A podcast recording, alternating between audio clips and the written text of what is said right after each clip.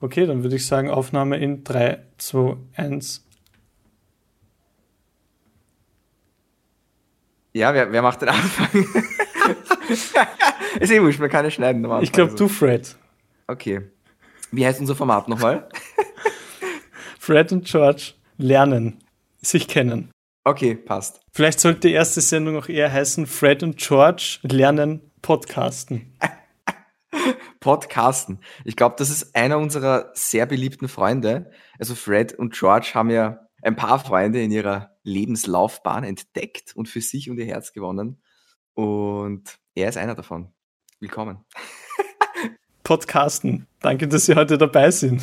Ja. Er ist ein Magier und hat schon viel angebaut. Nicht nur Pod. Er kann ihn aber auch herzaubern und ihn casten.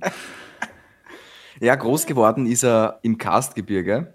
Deshalb haben wir ihn noch ganz besonders ins Herz geschlossen, weil wir das Karstgebirge einfach lieben. Ja, es ist mysteriös und dem ist nichts mehr hinzuzufügen. Außer die Erosion. Denn mit der Zeit wird das Karstgebirge immer kleiner und deswegen auch die Anbaufläche immer weniger für den Pott. Aber man Richtig. muss sagen, Carsten hat sich dann doch umorientiert und ist in den Ruhrpott gegangen und hat sich dort neu angesiedelt. Aber die eigentliche Aufgabe heute ist ja, dass wir uns vorstellen. Also du bist Fred. Absolut richtig, ich bin Fred. Hallo. Und ich bin? Du bist George. Genau. Freut mich sehr. Willkommen. Ja, nur dass keine Verwirrung entsteht. Also nochmal zur Wiederholung. Ich bin George. Ich bin Fred. Willkommen bei Wir lernen. Fred und George lernen.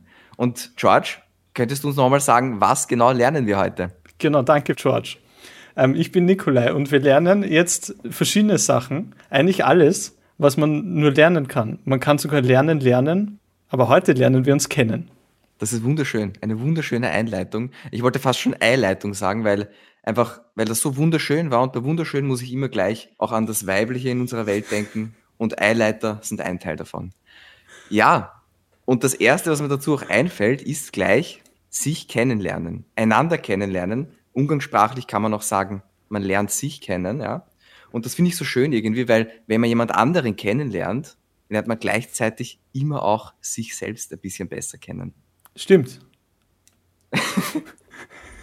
Nikolai approves this message. Und Fred stimmt auch zu. Wunderbar. Ja. Das heilige Triumvirat der Zustimmung. Okay, wann, wann haben wir uns kennengelernt, Fred? Sehr gute Frage. Und da durchströmt es mich gleich nochmal mit Glück. Ich glaube, die wunderschönsten Freundschaften starten immer in einem Krieg fast schon, würde ich sagen, ja. Also es war, wie alt waren wir? Ich meine, es war am Schlot des Vesuvs, das ist klar. Ich glaube aber, das ist niemandem neu. Wichtig ist vielleicht, wie alt waren wir damals eigentlich? Ich würde sagen zwölf oder dreizehn. Ist das richtig? Ja. Oder sogar noch jünger, elf, zwölf? Wir sind ja Zwillinge, wie du weißt. Richtig, vier, viereige. Und wir ergänzen uns genauso wie schwarz und weiß.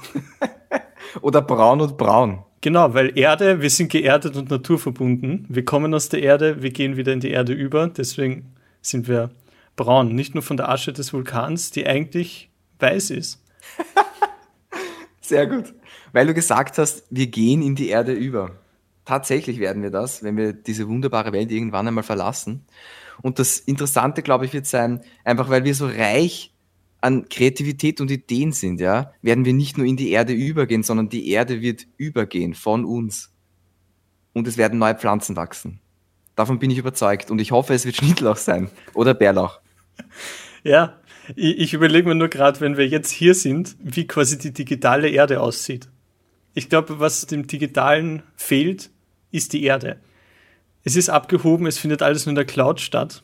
Wir haben jetzt die Aufgabe hier mit diesem Projekt, Fred und George lernen, Nikolai auch, dass du, George und ich, Fred, ja. wieder die Verbindung herstellen zwischen den hohen Höhen der Cloud und den irdischen Tiefen der Erde. Ich stimme zu. Und das klingt auch nach einer sehr herausfordernden Challenge. Aber so viel mal jetzt zu mir und jetzt zu dir, äh, Nikolai. Erzähl vielleicht kurz einmal über dich. Wie bist du dazu gekommen, dein Innerstes nach außen zu kehren? Im Zuge dieses freundschaftlichen Karstenpots? Ja, es, jeder kennt ja dieses Spielzeug, ähm, wo man so einen Gummi umstülpt und dann äh, auf den Boden legt und durch diese Spannung, die sich dann innen aufbaut, poppt es quasi so nach unten. Und dann wird dieses Gummielement nach oben katapultiert. Ein sehr beliebtes Spielzeug unter Kindern. Und, und so sehe ich das innen nach außen stülpen, das von innen nach außen, das, das nach außen tragen, hat zur Folge, dass man sich selbst weiter katapultiert, sich weiterentwickelt. Und das ist prinzipiell etwas Gutes, wobei man natürlich aufpassen muss, wohin man springt. Ich verstehe, was du zeichnest. Und da sieht man auch wieder, wo wir herkommen, nämlich aus dem Vesuv, beziehungsweise am Fuße des Vesuvs, der im Endeffekt die personifizierte Gummiumstülpungsanlage dritter Ordnung ist. Erstens das. Und zweitens, kannst du dich noch erinnern, wo wir erst vor zwei Wochen wieder am Schlote des Vesuvs standen und nach was hat's gerochen? Nach Metaphern hat's gerochen. Mhm. Der Geruch war so intensiv, dass sogar das Riechen selbst eine Metapher war, ja. Ich war mir gar nicht sicher, ist jetzt meine Nase, die dieses, dieses Ding wahrnimmt, oder was doch der Fingernagel meines sechsten kleinen Fingers? Ja, das kann ich ganz gut nachvollziehen. Erst letztens habe ich mir wieder die, äh, die Nägel geschnitten und musste feststellen, es ist doch besser, wenn man sie vorher aufweicht. Ich glaube nämlich, das Aufweichen hat schon zur Folge, dass die Grenzen verschwimmen. Und ich glaube, wenn Grenzen verschwimmen, kann man neue Grenzen setzen. Wenn man harte Grenzen hart beschneidet, dann ist immer die Gefahr, dass die Grenze noch härter wird. Das ist wunderschön. Das sind, ich meine, du hast jetzt wun zwei wunderschöne Dinge aus dieser Welt gepickt und in Worte gefasst. Und ich glaube, eben dieser Prozess des in Worte fassen, das ist es, ja. Und das erste war, ich habe mich nicht mehr erinnert. Uh, sorry. Uh, warte kurz. Na, das eine ist das Umstülpen, nämlich. Das Umstülpen, das, dass man Neues entdecken kann, einfach auch mit Hilfe manchmal von anderen. Natürlich zum größten Teil selbst, aber eben diese kleinen Anstöße, durch das Kennenlernen, weil wir eben jetzt beim Thema Kennenlernen sind, von anderen. Und ich glaube, man lernt ja auch die besten Freunde, die man schon seit zehn Jahren kennt, jeden Tag neu kennen. Auf eine gewisse Art und Weise, ja. Und das ist ein wunderschöner Punkt, den du da hervorgehoben hast. Ja. Und der zweite, den du eben genannt hast, den fand ich genauso schön. Danke, George. Sehr gerne, Fred. Wann hast du das zweite Mal jemanden kennengelernt, Fred? Das zweite Mal? Ja. Das ist eine sehr spannende Frage, weil ich glaube, die ersten 400 Male, da habe ich noch nicht einmal den Wum meiner Mutter verlassen, mhm. um es mit den Worten Franz auszudrücken. Ja.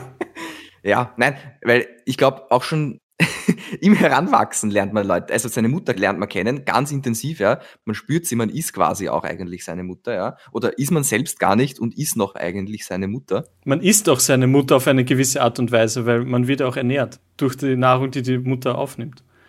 Also ist man nicht schon, ohne zu sein? Ich würde ja sagen, ja. Also ich esse, also gedeihe ich im Hause meiner Mutter. Genau. Also im, Fle im Fleischhaus. Okay, das klingt fast wie ein Horrorfilm. Aber ja, manchmal, wenn man versucht, alte Wörter oder alte Gedankengebilde in neuen Worten auszudrücken, dann wird es manchmal lustig. Aber durchaus auch treffen die Dinge dann noch besser die Sachen als erwartet. Und manchmal auch nicht. Von wegen Konstrukte. Fred. Ja, Nikolai. Danke, George. Ähm, konstruieren ist jetzt eine ganz, ist eine ganz interessante Eigenschaft. Vor allem, wenn man aus der Erde kommt. Weil die Erde an sich ist ja nicht konstruierbar. Die ist ja bereits vorhanden. Ja. Wir können quasi die Erde zwar formen, aber nicht zu etwas, was uns Heimat bietet. Dazu brauchen wir Steine. Ja, das ist richtig. Ich glaube, wenn ich im Duden jetzt das Wort kalte nachgeschlagen hätte oder spitz, vollkommen egal, dann hätte ich diese Beschreibung jetzt dort gelesen. Ich glaube auch, ja. Weil der Duden ist mehr als eine Konstruktion. Er ist aber auch, der Duden ist nicht mehr Erde. Er ist ein menschliches Konstrukt. Genau. Und da sind wir schon wieder, weil es ja um diese Verbindung geht zwischen dem Oben und dem Unten. Der Duden ist der Mittelweg. Der Duden ist quasi das Ergebnis der Verbindung zwischen Erde und Himmel. So wie der Baum Erde und Himmel verbindet, die Krone an der Spitze, die Wurzel in der Erde, das Holz wird zur Seite, die Seite wird zum Blatt, das Blatt wird beschrieben vom Konstrukt Mensch. Das ist wunderschön. Ja, so wird der Erschaffene zum Erschaffer und der Kreis der eigentlich kein Kreis ist, sondern mehr so eine Spirale, die sich selbst nie angreift. Äh, so entstehen Bäume. Also wenn ihr irgendwann mal die Frage gestellt bekommt in einer Quizshow, ja, das ist die Antwort auf diese Frage. Auf welche? Also ihr seht, das ist, das ist die, es gibt ja diesen, wie soll ich sagen, man kann ja auf ganz klare Art und Weise eine Frage stellen. Zum Beispiel, wie spät ist es? Ich kann aber auch eine halbe Stunde über eine Sache reden und der oder die Zuhörerin überlegt sich die Frage oder bildet sich ein, dass jetzt eine Frage gestellt wurde, ja. So eine Art Metaebene. Und ich habe gehofft, dass dieser Effekt eintritt, aber manchmal wird man mit diesen nicht belohnt, was auch okay ist. Ja. Du, du meinst, dass die Frage aus der Antwort entsteht? Erstens das und zweitens, manchmal entstehen Fragen, die man sich als Erzähler selbst nicht einmal überlegt hat. Und das Ah. ist irgendwie das Schöne. Das ist, ja, Werbung. wir kommen zurück bei Fred und George. Warte mal, Fred und George eigentlich. Ja, da haben wir uns noch nicht geeinigt, gell? Wir haben uns noch nicht geeinigt. Ist es ja? Fred und das George? Ist es Fred and George? Fred und George? Ich glaube, nur ein Vorschlag. Da wir dem Wiener Bach entspringen, würde ich sagen Fred und George. Das ist auch irgendwie witzig und komplettiert sich selbst auf eine wunderschöne Art und Weise, weil Fred, George, das sind jetzt beides englisch ausgesprochene Namen. Und das und, dieses Deutsche dazwischen, ja, dass diese beiden englischen Existenzbatzen miteinander verbindet. Das ergibt irgendwie eine Festung des Wahnsinns, die diese Show im Hintergrund immer stehen hat, ja. Und die jeder Zuhörer auch immer sieht mit seiner Nase oder ihrer. Außerdem ist es auch gut für Zwölfjährige, wie wir hier sind oder waren oder sein werden. Richtig.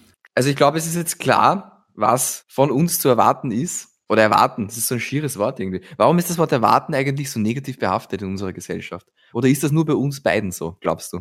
Warten ist, glaube ich, immer etwas, also erwarten, wo das Wort erwarten drinsteckt, sagt immer auch aus, dass dieser Zustand momentan nicht da ist und man darauf warten muss. Warten ist mit Zeit verbunden. Zeit ist mit Leben oder auch mit der Vergänglichkeit des Lebens verbunden. Deswegen könnte eine negative Konnotation dieses Wortes damit einhergehen. Das würde Sinn machen, ja. Vielleicht liegt es aber auch daran, dass es für mich in meiner Vergangenheit so positiv eigentlich besetzt war, ja, weil als ich klein war, das Einzige, was ich gemacht habe, Tag ein, Tag aus, ja, ich bin durch den Fluss gewandert, barfuß, und habe versucht, mir Fische zu erwarten. Verstehst du? Mhm. Ich bin durch den Fluss gewartet und ich weiß nicht, ist es überhaupt ein Wort, durch den Fluss warten? Oder bilde ich mir das ein? Oder wartet man nur Sanitäranlagen? Ich glaube, man wartet durch den Fluss der Zeit. Oh mein Gott, das ist wunderschön. Das gefällt mir sehr gut. Sagen wir es einfach so. Ich habe mir Fische erwartet. Bekommen habe ich Kieselsteine. Ja, wo wir, wo wir, wo wir wieder beim Karstgebirge wären. Ja, so schließt sich das Viereck. Ja, ähm, aber auch den, den härtesten und schärfsten Stein kann man schleifen, wenn man nur rau genug damit umgeht. Wenn man Wind und Wetter hinter sich hat und die Sonne vor sich, dann wird auch die Erosion das ihre tun, um auch den härtesten Kanten die Rundungen zu schenken, die es möglich machen, nicht mehr zu verletzen, sondern zu verzeihen. Das, meine lieben Damen und Herrinnen und Herren und Fred und George natürlich, die jetzt zuschauen und hören und Nikolai, das war ein wunderschönes, kurzes, kleines Poesie-Interludum. Interludum. Sagt man das oder Interludium? Ich weiß es gerade auch nicht. Aber Interludum war perfekt. Es klingt schön. Ja. Wir sind hier frei, wir können tun und sagen fast, was wir möchten. Und das ist jetzt ein Wort, das wir jetzt so hingebrettert haben. Manchmal muss man einfach die Bretter erklingen lassen, auf dass der Staub neu aufgewirbelt wird und den hohen Festungen der Fantasie als Treibstoff dienen. Ja. Und da kommen wir, und ich glaube, hier schließt sich der Kreis und wirklich, ja. lieber Fred, es ist schön, dich kennengelernt zu haben. Oh mein Gott, das, das erweicht und erwärmt mein Herz, mein, mein kleines, staubiges. Und es ist gerade ein bisschen größer worden, muss ich sagen. Und für alle Zuhörerinnen und Zuhörer, merkt euch das. Wenn ihr solche netten Worte auch manchmal in die Ohren eurer Freunde oder werdenden Freunde und Freundinnen legt, ja, ihre Herzen werden größer. Und ihr werdet das alles zurückbekommen. Also mein lieber Fred, ich kann das wirklich nur zu 101% zurückgeben, ja. Gut, mit den verbleibenden 99% auf die 200% freuen wir uns auf die nächste Ausgabe von Fred und George lernen. Lernen. Da müssen wir uns was einfallen lassen.